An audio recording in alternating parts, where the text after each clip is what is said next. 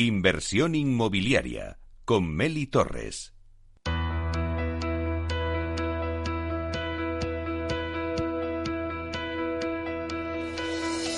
Aula de Innovación.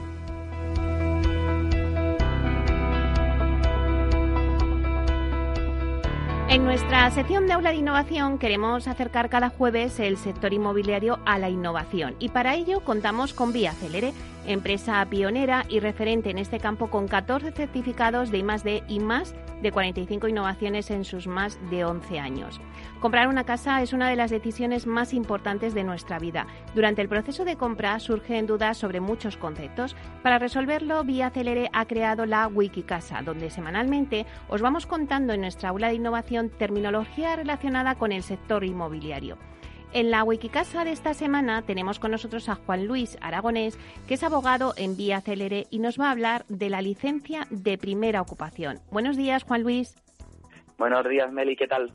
Bueno, pues hoy nos traes un tema muy interesante. Nos vas a contar qué es la licencia de primera ocupación. La licencia de primera ocupación, o LPO, es un acto administrativo de carácter reglado y necesario y de competencia municipal en el que la Administración verifica que la edificación se ha ejecutado de forma completa, conforme al proyecto técnico autorizado en virtud de la licencia de obras y de acuerdo con las condiciones establecidas en dicha habilitación, atendiendo al uso pretendido, seguridad, salubridad, habitabilidad de la construcción. Y Juan Luis, ¿cuándo es necesario solicitar esta licencia?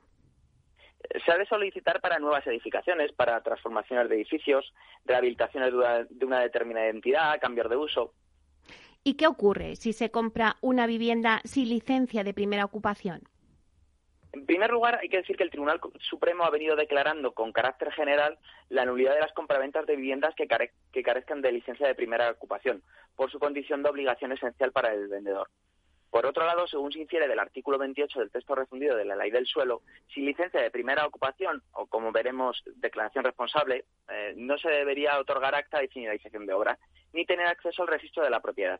Tampoco podrá inscribirse la escritura de compraventa de vivienda de nueva construcción que carezca de dicha habilitación. Asimismo, sin LPO, las compañías suministradoras no deberían dar de alta los respectivos servicios de electricidad, saneamiento, abastecimiento de agua, etcétera. Y todo ello sin perjuicio de las eventuales repercusiones de índole sancionador o indemnizatorio para el vendedor. Claro, y ahora en las licencias de primera ocupación hay una novedad, que es la declaración responsable, ¿no? Justo es lo que comentaba antes. Eh, gracias a la voluntad por parte de determinadas administraciones y legisladores autonómicos de eliminar barreras administrativas que se consideran innecesarias o superfluas, podemos destacar a título de ejemplo a la Comunidad de Madrid o Andalucía, que además ya se consideran superadas con la aplicación de mejores técnicas de gestión administrativa, es posible sustituir la anterior tramitación para la obtención de la LPO mediante la presentación por parte del promotor de una declaración responsable al efecto. De este modo, la gestión administrativa se produce con posterioridad a la declaración. De hecho, la Administración realiza una comprobación técnica con el fin de verificar que la edificación cumple con los requisitos y condiciones de la LPO. Y lo mm. hace posterior y no antes, con la consiguiente reducción de los tiempos de tramitación, pudiéndose otorgar el acta de finalización de obra y formalizar las escrituras de compraventa de viviendas con mayor celeridad y similares garantías. Bueno, pues la verdad es que muchísimas gracias, Juan Luis Aragonés, abogado en Vía Celere, porque hemos aprendido un poquito más sobre las licencias de primera ocupación y sobre las novedades de este tipo de licencias con la declaración responsable. Pues muchísimas gracias. Gracias a ti, Meli. Un placer.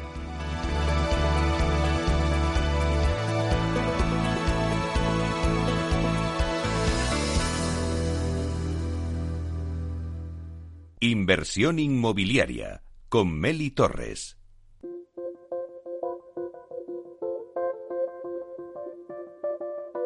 Inversión inmobiliaria y PropTech con Urbanitae, un espacio donde descubriremos las nuevas claves financieras que están cambiando el sector inmobiliario gracias a la transformación digital.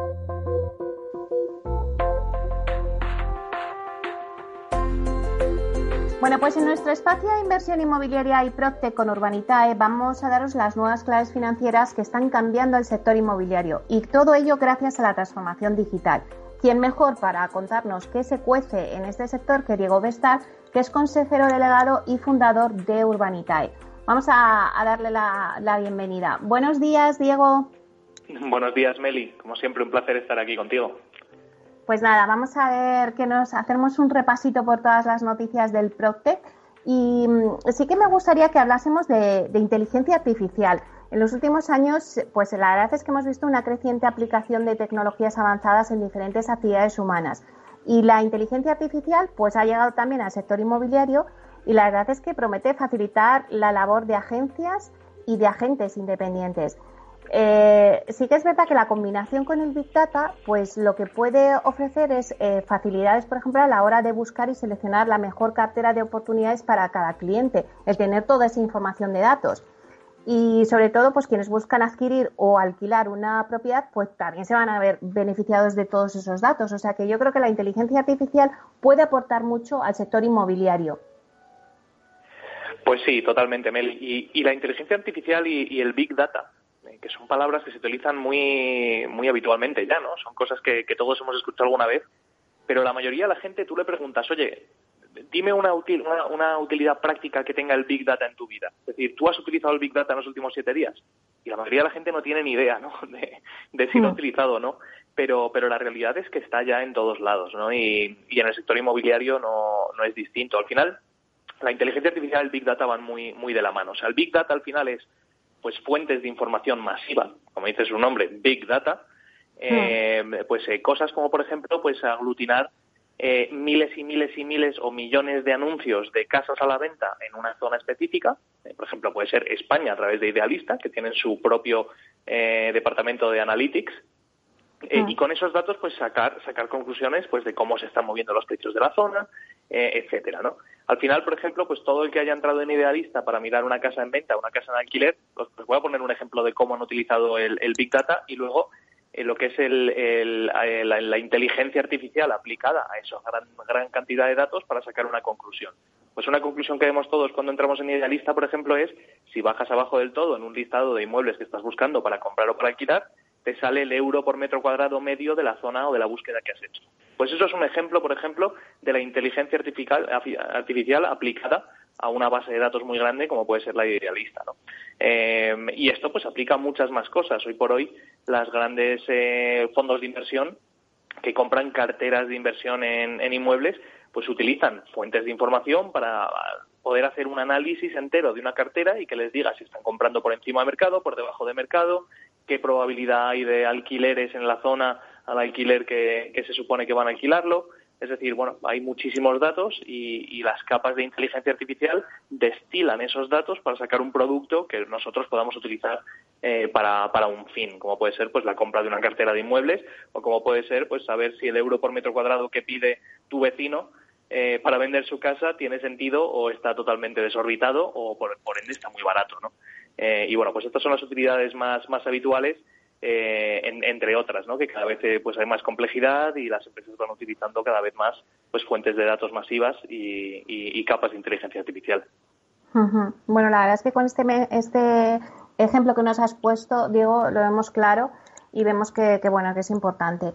La pandemia de todas formas también ha traído nuevos negocios y, por ejemplo, uno de ellos es el que ha planteado la Protec o la Place que es una compañía que intermedia el alquiler, por ejemplo, de terrazas, azoteas, espacios al aire libre, que es lo que ahora se está demandando mucho. Eh, bueno, pues eh, recopilada esa información decía que este negocio puede reportar pues un poco más de mil euros al mes de media al propietario que esté interesado en arrendar este tipo de, espacios. Bueno, pues no sé qué te parece a ti. Eh, bueno, si tiene mucho recorrido, ¿no? Esta Procter. Pues la verdad es que es un caso súper super curioso porque hemos pasado del car sharing al house sharing a través de, Airbnb, ¿no? Que la gente, Airbnb para muchos que no lo, no lo saben, al principio eh, se llamaba couch Airbnb, o sea, couch es la palabra de sofá eh, en Estados Unidos. Eh, básicamente era para que tú pudieras alquilar tu sofá para cualquiera que estuviera de paso y tuviera, pues lo típico, ¿no? Tú llamas a tu amigo y te deja quedarte en su sofá pues oye, yo no soy tu amigo, pero te voy a cobrar un 15 eurillos y te quedas en mi sofá esta noche. Eh, pues así se, originó Airbnb. Pues ahora, y bueno, fíjate que las últimas semanas hemos estado hablando bastante de ex eh, miembros o ex empleados de Airbnb que han montado cosas. Pues esto es otro caso de ellos, ¿no? En este caso, estos chicos lo que han montado es una plataforma para, para compartir y alquilar terrazas literalmente. Es decir, tú quieres hacer una barbacoa, pero no tienes terraza ni jardín. Pues oye, alquilo una, una terraza por 20 euros la hora, invito a 15 amiguetes y hacemos la barbacoa en casa de otra persona, pero alquilándole la terraza. Eh, la verdad es que es, una, es un modelo de negocio curioso, yo no lo había visto antes y, bueno, eh, sé de muchas cosas, pero lo que no sé hacer nunca es pronósticos, entonces no sé si le irá muy bien o mal, pero, pero por lo menos eh, es, una, es un modelo de negocio muy interesante y veremos qué, ocurre con él. Sí, sí, la verdad es que, bueno, eh, suena así eh, bueno, que es atractivo, pero bueno, la verdad es que vamos a dejarlo ahí para revisar y ver cómo ocurre y cómo va evolucionando. Luego también te quería comentar, Diego, que la construcción, pues la verdad es que es un sector que junto con el Facility Management se encuentra a la cola en la digitalización.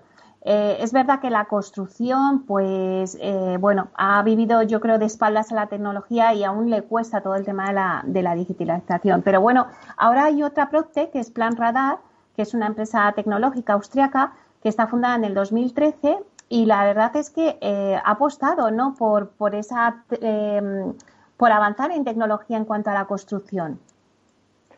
Sí, ha avanzado y este, bueno, ha levantado ya un montón de rondas. De hecho, hemos hablado ya de ella en alguna ocasión. Eh, esto es una impresión, la verdad, y lo, y lo que plantean es súper interesante, porque lo que es las obras, o sea, al final los técnicos de obra vienen a, ser, pues, casi a hacer, ser malabaristas. Es decir, tienen que cuadrar entre los distintos oficios. Pues, por ejemplo, eh, voy a poner un ejemplo claro. Tienes que cuadrar con el pintor que termine de pintar antes de poner los rodapiés pero el de los mm. rodapiés no puede venir a poner los rodapiés hasta que estén las ventanas puestas. Y las ventanas no pueden ponerse eh, hasta justo antes de que venga el pintor. Es decir, hay un montón de encajes de bolillos que tienen que hacer los técnicos, eh, que al final pues se pasan gran parte de su tiempo dedicándole a, eso, ¿no? A encajar entre un oficio y otro para que todo pues vaya más o menos eh, en línea. Luego muchas veces ocurre que el retraso de una cosa pues arrastra retrasos en todos los demás oficios. Entonces, eh, Plan Radar lo que pretende y lo que ha conseguido es, utilizando la tecnología, poner a todo el mundo en conjunto y que todo el, todo el mundo, no solo el técnico, tenga la visión y la visibilidad en tiempo real de cómo van los demás oficios y cuándo le toca a él entrar a jugar, ¿no? entrar a jugar me refiero a, pues si eres el que pone los rodapiés, entrar a poner los rodapiés porque el sistema te ha dicho que mañana viene el de la pintura. Entonces, ah. Esto lo que hace es, pues mira, hay un, hay un estimado que según Plan Radar, los técnicos se pueden ahorrar entre 4 y 7 horas a la semana, a la semana, ¿eh? En, eh, utilizando este sistema y, se acortan también los plazos de obra, porque al final pues eh, es mucho más eficiente y como todo el mundo está muy conectado, eh, pues, pues al final pues cualquier retraso se comunica en tiempo real y todo el mundo se puede ir adaptando a, a las nuevas fases de obra. bueno, pues esto es una, una aplicación que eh, al final siempre hablamos de PropTech, de la tecnología, de cómo aplica. A mí me gusta bajarlo mucho a lo práctico, ¿no? Y aquí vemos un caso práctico de una empresa que ha planteado algo que está funcionando, pues, francamente bien. Y su intención es no solo quedarse ahí, sino ya ampliar, pues, eh, ir directamente a temas de contratación, de facturación de, de los distintos oficios de obra, eh, la verdad es que es, una pasada lo que están haciendo y, bueno, pues eh, han entrado en España hace poco y, la intención que tienen es pues que, se implante su sistema en, todas las obras que hay en España, porque la verdad es que tiene muchísimo sentido. Bueno, pues la verdad es que ya que hablamos de ahora, yo creo que tienen los cimientos muy bien consolidados y que este proyecto pues va a ser va a ser un éxito, así que vamos a también a seguirle cerca. Y Diego, vamos a hablar de Urbanitae. Vamos a ver qué proyectos tenéis ya para esta segunda quincena de julio, porque seguro que, tenéis ya planes, que tenéis ya proyectos. Pues mira, eh, vamos a sacar un proyecto en, Barcelona. Eh, es un proyecto con un promotor que está especializado en, comprar edificios y espacios muy singulares para hacer oficinas para específicamente startups. Eh, es decir, para, para empresas jóvenes, tecnológicas, que buscan espacios pues eh, algo rompedores. Todos tenemos en la cabeza las típicas oficinas de Google o de Facebook que tienen por ahí pues pubs, eh, futbolines, eh, un bar con cerveza ilimitada, bueno, este tipo de cosas, ¿no? y este promotor se dedica a eso, a encontrar espacios singulares y, convertirlo en oficinas pues para, para este tipo de empresas.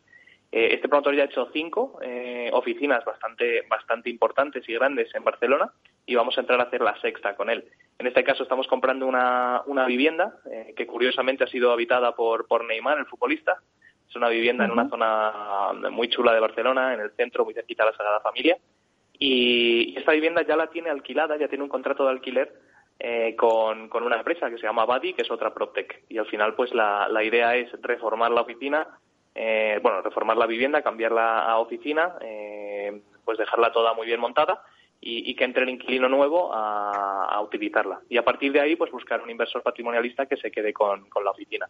La rentabilidad esperada es alrededor de un 17-18% en un plazo de alrededor de 12-15 meses. O sea que esperamos que tenga muy buena acogida y la verdad es que estamos encantados con este proyecto nuevo que sacamos. Bueno, y además una rentabilidad súper buena, un 17%, así que bueno, es todo un proyectazo en Barcelona. Pues la verdad es que despedimos un poco, Julio, con unos buenos proyectos. Yo no sé qué, tenéis ya preparado, pero seguro que algo ya para la vuelta para septiembre. Así que, eh, bueno, pues nada, Diego, te esperamos a la vuelta de las vacaciones para que nos cuentes más proyectos de, de Proctec y sobre todo de Urbanitae. Muchas gracias, Meli. Claro que sí. Feliz verano y hablamos.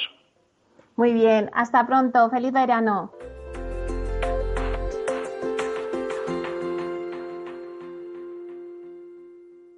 Inversión inmobiliaria con Meli Torres. No pierdas detalle de todo lo que afecta a tus inversiones y a tu bolsillo. Toda la información en Mercado Abierto con Rocío Arbiza, de 4 a 7 de la tarde en Capital Radio.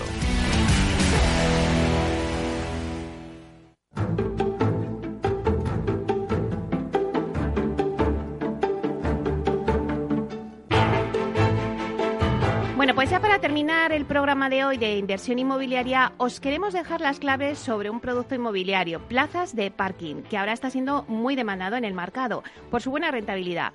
Nos lo va a contar Daniela Marchesano, directora de Bides One España, en el blog de Bides One. Buenos días, Daniela.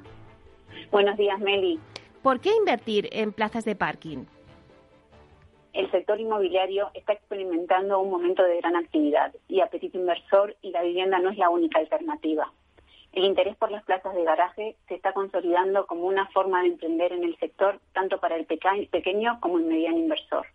Una gran parte de los altos costes del mercado de viviendas y locales comerciales se eliminan con este tipo de activos, que cuentan con una creciente demanda de alquiler. Tras la llegada del coronavirus, el mercado experimentó un incremento de demanda de plazas de garaje. El miedo y el aumento de contagios hicieron que las personas prefiriesen el uso de transporte privado y desde entonces y con el paso de los meses la demanda de alquiler de plazas de parking no ha dejado de crecer. También el progresivo regreso a las oficinas hace pensar que la búsqueda de aparcamientos en los centros de negocio o zonas de oficina será todavía mayor durante los próximos meses por lo que no cabe duda que nos encontramos en un momento idóneo para invertir en este tipo de activos. Al igual que en el caso de las viviendas, muchos ahorradores encuentran en la compra de este tipo de inmuebles y su posterior arrendamiento una fuente de ingresos. En el caso de ciudades como Madrid o Barcelona, su alquiler puede llegar a ofrecer rendimientos superior al 8%. Se trata de activos de precio reducido que requieren poco mantenimiento, con gastos asociados pequeños. El hecho de que el precio sea inferior que al de otra tipología de activos supone una gran oportunidad de negocio para todos los emprendedores que quieran entrar en el mercado inmobiliario con una inversión baja o media baja. Es importante mencionar también que en España prácticamente dos de cada tres viviendas no disponen de aparcamiento asociado, lo que supone un motivo más por el que cada vez más inversores y usuarios finales se plantean adquirir una plaza de garaje, entre las ventajas podemos destacar las siguientes. Un precio mucho menor al de la vivienda, lo que elimina la barrera de entrada para muchos pequeños inversores y en pocas ocasiones la necesidad de financiación. Además, los trámites de comprar una plaza de garaje son muy sencillos. Por otra parte, el alquiler es más flexible para el propietario, ya que estos contratos no están sujetos a la, ley de arrendamientos urbanos, sino a la legislación civil, lo que en la práctica facilita que los plazos sean menos rígidos. Además, como activo inmobiliario y por razones obvias, las plazas de garaje tienen gastos de mantenimiento menores y en términos generales que el resto de las alternativas. Unida a esto, las políticas destinadas a disminuir el uso de vehículos privados en las ciudades suelen incluir una reducción del número de plazas de parking disponibles en la calle. Por eso, muchos conductores se plantean adquirir o alquilar su propio espacio para aparcar. Son varios los mercados en los que se ha incrementado el uso de transporte privado e incluso la venta de coches a particulares. Por lo tanto, si creemos que ese efecto se puede trasladar al mercado español, que incrementará la estabilidad y la rentabilidad de las inversiones en apartamentos, que por otro lado son activos muy poco vulnerables al desarrollo de negocios similares debido a las grandes limitaciones que existen actualmente a la nueva promoción de, apartamentos urbanos. En nuestro caso, además de la compra digital de propiedades, hemos creado un modelo de click and buy en nuestra plataforma digital, que permite la compra directa de plazas de parking y trasteros. Se trata de un modelo 100% digital en el que la compra se realiza de manera directa y en el que el comprador dispone de toda la información para poder realizar la reserva y el pago posterior. Todo ello siempre bajo los valores de transparencia, con toda la documentación al alcance del comprador, así como cercanía, ya que contamos con un equipo de profesionales disponible para asesorar en todo momento y sencillez en todo el proceso.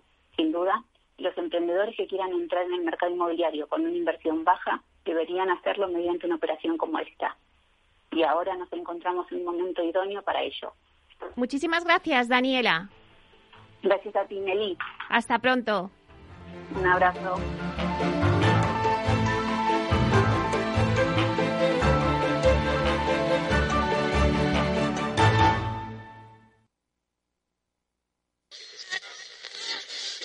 ¿Los traders son seres de este mundo? Operación Trader. ¿Te atreverías?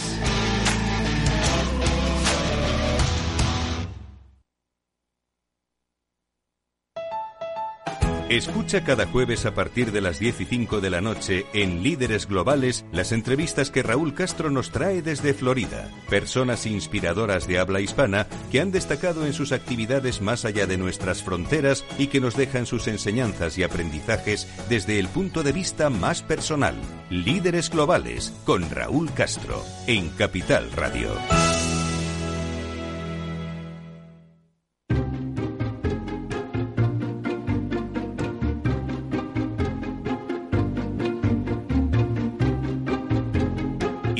Inmobiliaria con Meli Torres. Bueno, pues ahora vamos a la entrevista de la semana y la hacemos con Culmia. Culmia es una de las principales promotoras inmobiliarias de España que acaba de anunciar una inversión de 450 millones de euros en suelos en los próximos cuatro años para sumar al final a su cartera actual que tiene ahora mismo más de 7.200 nuevas viviendas repartidas entre el segmento de compraventa, lo que llamamos Build to Sell, también el de alquiler, Build to Rent. Esto implica sacar al mercado 1.700 nuevas viviendas al año hasta 2025, sin contar la actividad de la compañía en el ámbito de la vivienda asequible en que se ha presentado también a tres de los lotes eh, que salen del Plan Vive Madrid. Bueno, pues para hablarnos de esta estrategia de negocio que se ha marcado la compañía, contamos hoy en Inversión Inmobiliaria con Francisco Pérez, que es consejero delegado de Colmia. Buenos días, Francisco.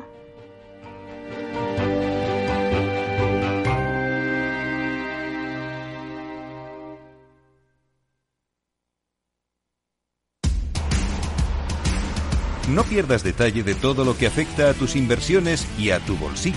Toda la información en Mercado Abierto con Rocío Arbiza, de 4 a 7 de la tarde en Capital Radio.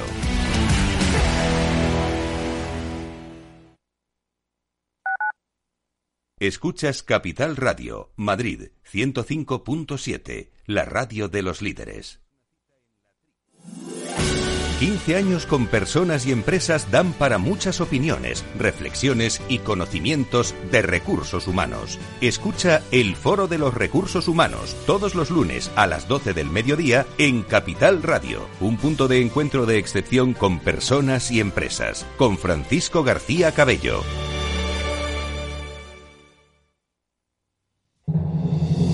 En un mundo globalizado y cambiante, los grandes debates de la actualidad cobran más sentido que nunca. Cada lunes a las 10 de la noche, Víctor Arribas analiza en Capital Radio los principales acontecimientos internacionales y cómo nos afectan a los españoles. Atalayar, las claves del mundo en tus manos, en Capital Radio.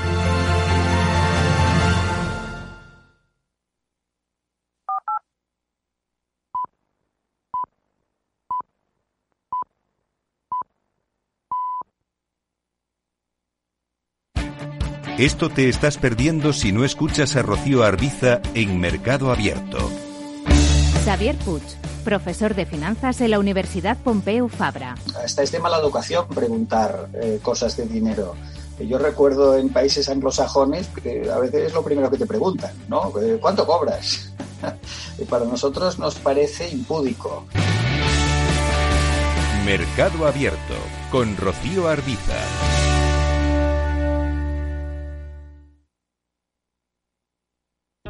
Capital Radio existe para ayudar a las personas a formarse y conocer la verdad de la economía.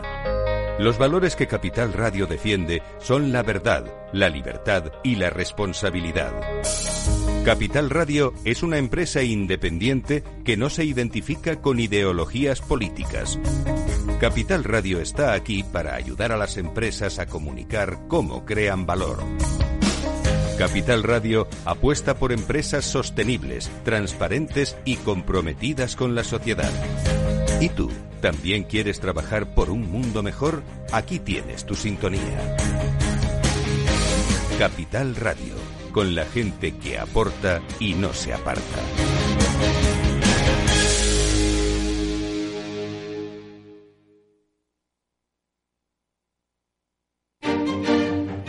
Los viernes en Capital Radio, la salud protagonista. Valor Salud. Industria, pacientes, profesionales y directivos del sector. Investigación y todas las áreas del mundo de la salud y sanidad con sus personas y empresas. Evolución de la pandemia. Novedades de nuestra medicina y sus profesionales. Con los expertos y destacadas empresas. Valor Salud. Cada viernes a las 10 de la mañana, la salud protagonista con contenidos claves y un estilo propio. Valor Salud. Con Francisco García Cabello.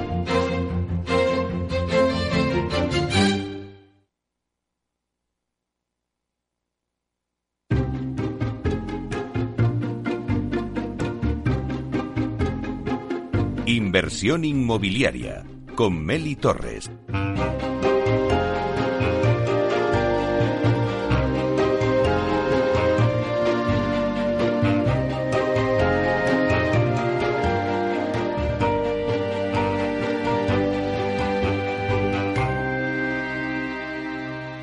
Ahora en nuestra sección La voz del CEO conoceremos a uno de los principales directivos del sector inmobiliario.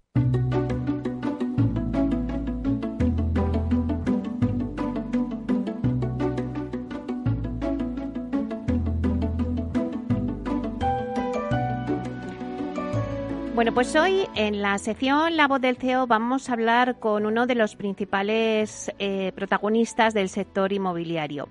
Hablaremos de Culmia. Culmia es una de las principales promotoras inmobiliarias de España que acaba de anunciar una inversión de 450 millones de euros en suelos para los próximos cuatro años. En total, para sumar una cartera actual de más de 7.200 nuevas viviendas repartidas entre el segmento de compraventa, lo que llamamos Build to Sell, el de alquiler, Build to Rent, y esto implica, al final, sacar al mercado 1.700 nuevas viviendas al año hasta 2025, sin contar además con la actividad de la compañía en el ámbito de la vivienda asequible, en el que se ha presentado ahora mismo a tres de los cuatro lotes del Plan Vive en Madrid. Bueno, pues para hablarnos de esta estrategia de negocio que se ha marcado la compañía, contamos hoy en Inversión Inmobiliaria con Francisco Pérez, que es consejero delegado de Culmia. Vamos a darle la bienvenida.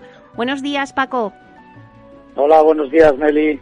Bueno, pues encantado de tenerte aquí en Inversión Inmobiliaria. Y mira, lo primero, cuéntanos a los oyentes los orígenes de la promotora cuando en el 2011 el Banco Sabadell inicia su actividad inmobiliaria hasta ahora, hasta el 2021, cuando ya nace la marca Culmia, eh, propiedad del Fondo Tarque. Eh, en el 2011 el Banco de Sabadell empieza a acabar algunas de las promociones que se había quedado por acuerdo con los promotores en ejecución hipotecaria y, empieza a desarrollar algunas otras que consideraba interesantes. A partir del año 2014 es cuando empieza a poner sobre la mesa un planteamiento de si es posible conformar un portfolio de aquellos suelos más interesantes para tirar adelante una promotora. Se empieza haciendo promociones, eh, se empieza conformando un equipo de profesionales del sector en principio pequeño, que yo creo que en aquel momento debían ser 20 personas, luego pasa a, a 30, y entonces se diseña toda una estrategia, que en principio pasa por potenciar las capacidades de la propia compañía. Entonces, todo esto era una dirección dentro de, Solvia, una dirección de, promociones dentro de, Solvia, que era el gran operador que tenía el Banco de Sabadell. Es a partir del año 18 cuando se hace una extensión de rama de actividad para que esto pase a ser una compañía, una compañía propia. Previamente lo que se había hecho es, dentro de estas actividades que se habían puesto en marcha, se, se había hecho promoción delegada para Sareb fundamentalmente de una manera muy importante. Hicimos muchas promociones para Sareb, yo creo que las primeras que Sareb puso en el mercado, y también para Family Office, en las que incluso hacíamos todo ciclo y buscábamos suelos interesantes y le hacíamos la promoción eh, todo ciclo completo hasta, hasta la postventa. A partir del, del 18, extensión de rama de actividad, primero montamos una compañía ya con una compañía, pero no con activos del Banco de Sabadell. Montamos una compañía de tamaño mil viviendas, que fuimos a comprar al mercado y pues, empezamos a poner promociones en marcha. Y es el 19 cuando el banco ya de Sabadell ya decide hacer un concurso para, para sacar al mercado, por un lado, los, todos los suelos más interesantes, que era un portfolio de, para hacer 15.000 viviendas, y pegado a ello, la compañía que había creado con, todo el personal que éramos nosotros. Entonces, esto se formalizó en contrato privado el 19, le cambiamos el nombre, se pasó a llamar SBIR Residencial, a partir del, año 2020, en, septiembre de 2020, ya empezamos a funcionar como una compañía con un capital ya no era del Banco de Sabadell, pasó a ser del, fondo americano Octree y, a partir de ahí empezamos a funcionar y cambiamos el nombre. ¿eh? Dejamos de llamarnos Esbil Residencial para llamarnos Culmia. Y esta es un poco la, la génesis. En todo este periodo es verdad que la actividad que se ha que se ha hecho ha sido ha sido muy importante porque durante estos durante estos años pues hemos hecho unas unas 5.000 viviendas. Con lo cual no somos una promotora nueva salimos con un equipo que tiene mucha experiencia. Y en esta experiencia y en esta trayectoria, este recorrido que nos has hablado, ¿cuáles son los pilares en los que basa Culmia su modelo de negocio?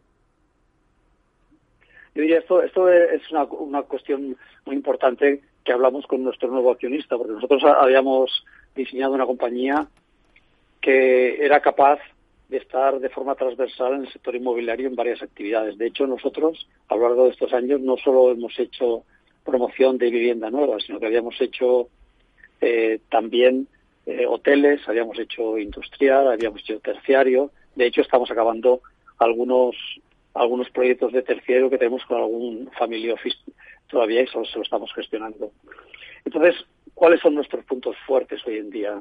De hecho, con nuestro accionista, lo que hablamos con ellos, íbamos a ser una promotora de vivienda nueva para actuar en el mercado español. Y en esto estamos. Mm, ¿Con qué fortalezas?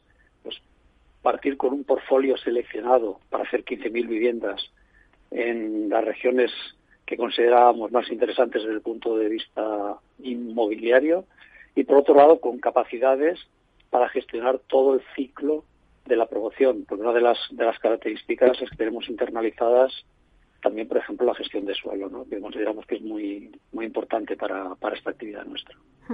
Vamos a poner un poquito la compañía en cifras. Desde su fundación, ¿cuántas promociones y viviendas ha desarrollado Culme y cuántas promociones está desarrollando en la actualidad? Eh, yo creo que hemos entregado unas 95 promociones hasta ahora, que son unas 5.000 viviendas, y en estos momentos tenemos activas unas 80 promociones con 4.000 viviendas en comercialización. ¿Cuáles son las principales zonas de actuación de la promotora? Porque veo, Paco, que cada vez, hoy habéis anunciado que habéis entrado en Denia, que cada vez eh, tenemos el mapa eh, en más sitios, no más puntos puestos con chinchetas donde, donde está Culmia. Bueno, eh, la verdad es que nosotros cuando nos, cuando nos explicamos y resumimos decimos, mira, nosotros básicamente nuestra actividad está centrada en dos ciudades y sus áreas metropolitanas, que es Madrid y Barcelona, y luego en Levante y Andalucía. Y cuando hablamos de, Levante, Valencia y Alicante fundamentalmente, tenemos alguna otra promoción como, como es Enia. ¿Y en qué porcentajes? Hoy por hoy, como es una sociedad que tenía activos básicamente en Cataluña, pues tenemos aproximadamente una cartera de 40% en Barcelona, 30% en Madrid. Hablo, hablo de, forma agregada, 15% en, en Levante y 15% en Andalucía, lo cual no quiere decir que estemos haciendo las promociones eh, en La Coruña, estamos haciendo promociones en Pontevedra, estamos haciendo una promoción en San Sebastián que saldremos dentro de muy poco, en Zaragoza, en Gijón y en, y en Andalucía, aunque nuestra, nuestros activos fundamentales están en Málaga, pues estamos haciendo una promoción en Sevilla, estamos haciendo promoción en Huelva, estamos haciendo promoción en Córdoba, estamos haciendo promoción en Jaén, o sea que realmente sí que tenemos, digamos, eh, los dedos puestos en, en, muchas localidades. Pero nuestra nuestra intención es eh, focalizar nuestra actividad eh, en aquellos en, estas cuatro regiones que antes decía, ¿no? Área metropolitana de Madrid, área metropolitana de Barcelona, Levante y Andalucía. Estos serían, digamos, nuestros objetivos. Luego, donde hay promociones interesantes, ahí estamos. Claro. Eh, Paco, recientemente en vuestra rueda de prensa que disteis y que anunciasteis una inversión de 450 millones de euros en suelos en los próximos cuatro años. Me gustaría que nos desgranaras un poco y nos dijeras cuál es la inversión que realizaréis en viviendas para compraventa y cuál la inversión para Build to Rent. ¿Qué planes son los que tenéis en estos dos grandes bloques? Así, en principio, nuestro objetivo es más o menos eh, tener una proporción de 70-30. ¿eh? 70%, 30%. Lo que pasa es que nos tendremos que adaptar a las circunstancias de, del mercado, porque ya podemos tener unos objetivos de hacer un 30% de producciones en Bilturren que luego el, mercado nos tiene que acompañar. ¿Por qué lo digo? Porque nosotros lo que no estamos haciendo, y aquí de aquí está la diferencia con otras con otras promotoras. Nosotros lo que no estamos haciendo es constituyendo un vehículo propio de, de sino lo que estamos haciendo es vender promociones enteras a terceros.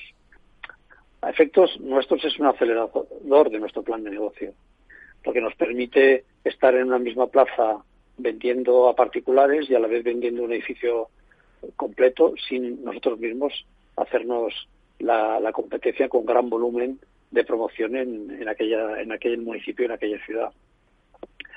Pero también cuando digo que nos adaptaremos, porque en, ahora mismo hay ciertos proyectos de Vilturren que están siendo complicados, porque hay subida de precios de la construcción y por otro lado, por suerte, está habiendo también subida de precios del producto en compraventa, con lo cual se hace muy difícil a veces eh, ligar los intereses del comprador institucional que quiere comprar un edificio de 100 viviendas y el nuestro, porque nos pide que le fijemos un precio ahora, ¿no? Y, es complicado.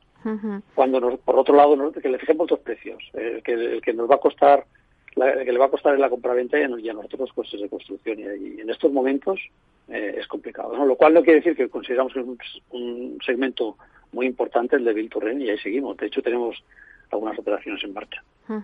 Claro, cuando decías que vosotros os diferenciáis que no contempláis constituir un, vehículo propio de Virturre, lo que hacéis un edificio y lo ponéis a la venta.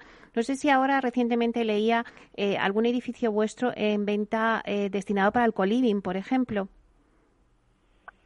Sí, tenemos un edificio en Barcelona que en su momento le hicimos un diseño muy singular porque estaba pensado eh, precisamente para, para el coliving. No sabíamos cómo iba a aterrizar la, la legislación. ¿Qué, qué, qué supone un edificio pensado para el coliving? Pues que tiene unos espacios comunes muy generosos, con zonas diferenciadas comunes para trabajar, para el ocio, y en este caso tenemos tres. Y por otro lado, que las viviendas están diseñadas donde hay espacios comunes y espacios totalmente separados. Básicamente, donde hay habitaciones que son suites, ¿no? De, una vez dentro de la habitación, pues cada uno tiene su baño eh, diferenciado y esto permite pues una forma nueva de vida. Tenemos un edificio que en Barcelona era dentro de los proyectos que en su día estábamos haciendo eh, de innovación, eh, diseñamos este, este proyecto y lo que hemos decidido es venderlo a una mano porque pensamos que es el producto idóneo para, para el coliving. ¿no? ¿no? No empezamos a vender unidad a unidad que podíamos, sino que lo, vendemos a una mano. Y esto es lo que en estos momentos está apareciendo en la prensa. claro, que eso es un ejemplo de lo que decías antes de que no contempláis hacer eh, un vehículo propio de Virturen, pero sí eh, construir para luego eh, venderlo. Es un ejemplo claro. también habéis anunciado que estáis estudiando operaciones para comprar suelo por valor de 200 millones de euros. No sé si nos puedes explicar un poquito si ya tenéis prevista la estrategia. Bueno, de hecho nosotros anunciamos que para, para compras de suelo pues íbamos a destinar estos 450 millones, un poco nuestro plan que va hasta el 2030 y lo que dijimos es que ya tenemos encima de la mesa estudiando operaciones concretas para, de 200 millones. ¿no? esto, esto es dónde eh, queremos reforzar nuestra posición en estos cuatro territorios que estábamos hablando, ¿no? Y cuando digo reforzar es que estamos estudiando operaciones concretas en estos territorios. Estamos muy interesados en reforzar nuestra posición, por ejemplo, en Málaga ciudad. Estamos muy interesados en reforzar nuestra posición en, Madrid, que por hoy nos gustaría rebalancear, ¿no? Si tenemos este 40% área metropolitana de Barcelona, 30% Madrid, nos gustaría pues equilibrarlo, que fuera un 35-35, ¿no? Estamos estudiando también en Levante y también y también en ah, operaciones que nos están saliendo en Barcelona. Estos son, digamos, los en los focos donde queremos estar, estamos estudiando las operaciones. Y aparte de estas inversiones, no sé si también contempláis desinversiones por parte de la antigua inmobiliaria SDIN residencial, que alguna vez habéis dicho. Sí, eh, en su momento nosotros partíamos de una cartera en la que habíamos diseñado que podíamos hacer promociones de tamaño 25 viviendas también. Una vez aterrizado nuestro nuevo accionista, hemos considerado conjuntamente que este tipo de, promociones pues no son interesantes por escala para nosotros y estos y estos suelos lo que estamos haciendo ahora es venderlos. Ahora, desde el punto de vista del global de volumen de la compañía, si miráramos un poco nuestro plan de negocios, eh, que en este horizonte 2030 la venta de estos suelos es, pequeña. Estamos hablando aproximadamente de, un importe de un 5% de todo nuestro plan de negocio. Vamos a hablar, Paco, de, vuestra otra pata, que es la vivienda asequible. Eh, ¿Cuáles son los planes de la compañía en materia de vivienda asequible? Sé que os habéis presentado al Plan Vive, bueno, pues para optar a tres de los, de los lotes que, han sacado. ¿Qué esperáis del Plan Vive? Eh, no sé cuántas viviendas podéis llegar a promover si al final os adjudicáis a algunos de estos lotes.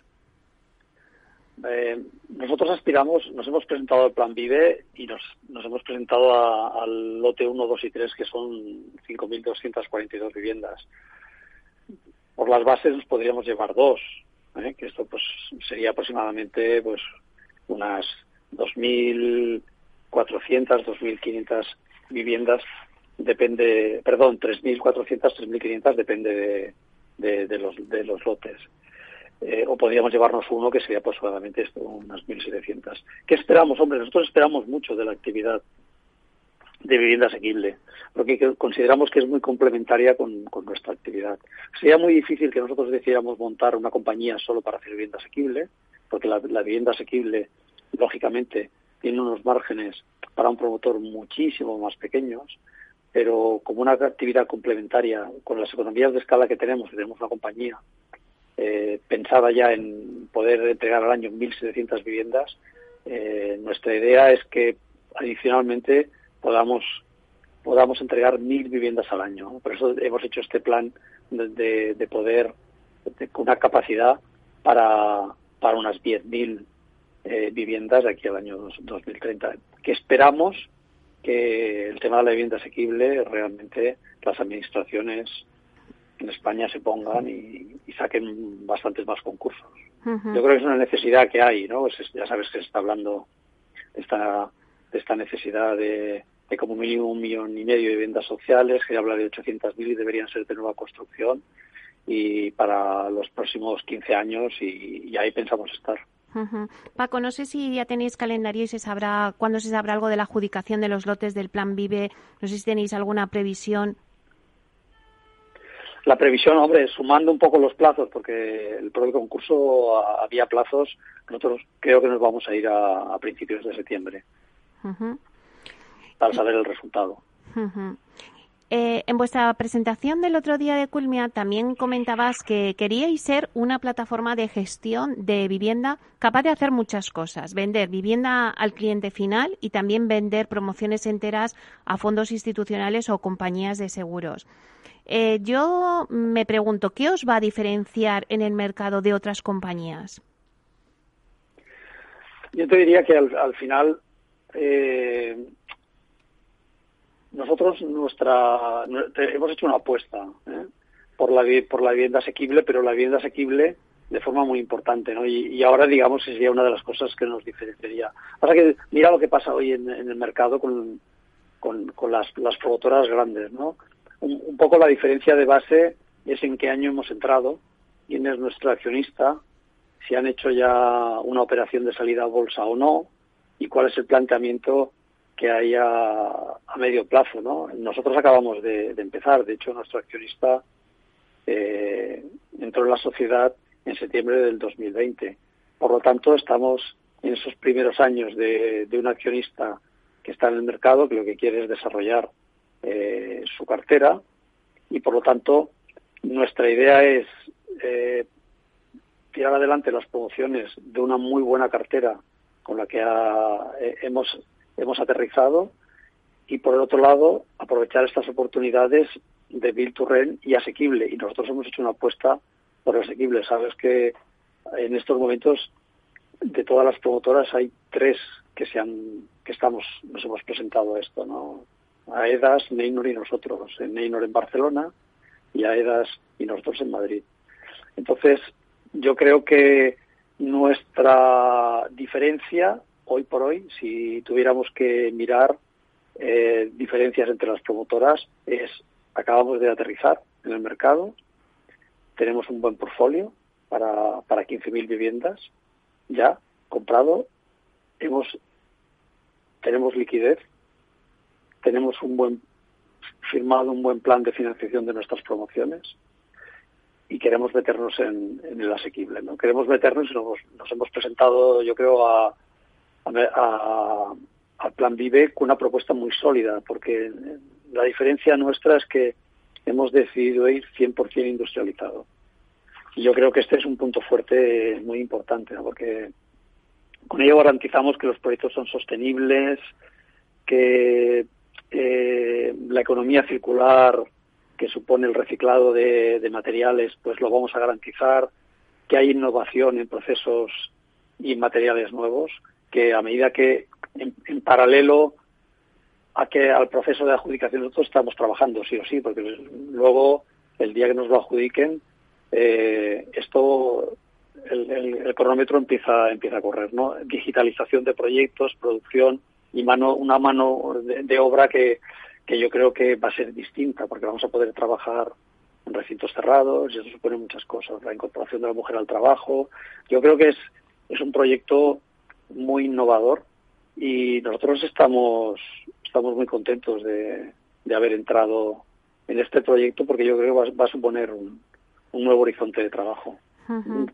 Para nosotros y yo espero que para el sector, que espero que, que empecemos a dar pasos firmes para, para realmente poder introducir la industrialización en nuestro sector.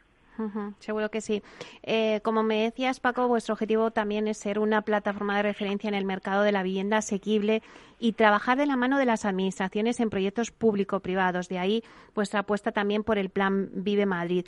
Pero también estáis valorando otros proyectos públicos privados de vivienda asequibles en otras ciudades, ¿no? Sí, nosotros Estamos mirando, hemos empezado a, mirarnos en, la comunidad valenciana a, algún tema y hoy por hoy y estamos mirándonos en la área metropolitana de Madrid algún tema y en la área metropolitana de Barcelona también. Hay que tener en cuenta que aquí va a haber, eh, ¿qué hay? Va a haber eh, administraciones como la Comunidad de Madrid, que la Comunidad de Madrid tiene una excepcionalidad respecto a, en, sus leyes de urbanismo, que son los dotacionales que, han conseguido en, el planeamiento, ¿no? que son pocas comunidades, salvo que tengan consorcios, eh, están consiguiendo aprovechamientos o dotacionales para sacar ahora eh, suelos a concurso. Entonces, o provienen de aprovechamiento medio, eh, o si no, vamos a, encontrarnos aquí también con el SEPES, que había anunciado su plan de 20.000 viviendas y que luego habían anunciado que iban, a intentar ampliarlo a, a, a 100.000. ¿no? Entonces, en concreto, ¿en qué confiamos nosotros? Confiamos en que el SEPES empiece a sacar algún proyecto, que se amplíe, eh, que el plan Vive, que eran 20.000 viviendas, se saque alguna fase más, que el Ayuntamiento de Madrid que ha anunciado que saque alguna cosa más. Y luego en el área metropolitana de Barcelona ah, estamos mirando en concreto dos, dos sectores grandes. ¿eh? Dos sectores grandes estoy hablando que no sabemos cuánto sacarán a concurso, pero tienen más de 1.500 viviendas eh, cada uno. Pues Francisco, se nos acaba el tiempo, pero la verdad es que creo que tenéis los cimientos muy sólidos que habéis plantado ya en Culmia para hacer un despegue espectacular que mm, nos vais a dar muchas noticias y, espero que todas sean buenas y sea una alegría para, para vosotros y para el sector, porque es muy importante también, eh, como decías, todo este tema de la vivienda asequible donde también pues estáis posicionándoos. Muchísimas gracias por estar aquí con nosotros en Inversión Inmobiliaria, compartir vuestra estrategia con nosotros y espero que nos la vayas contando poco a poco según vayáis consiguiendo vasitos en la compañía, que seguro que lo haréis.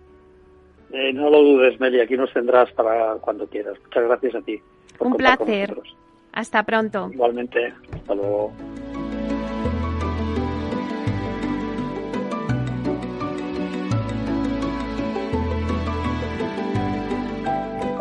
En inversión inmobiliaria, la voz del CEO. Una charla entre amigos para darnos las claves del sector y la evolución empresarial de sus compañías.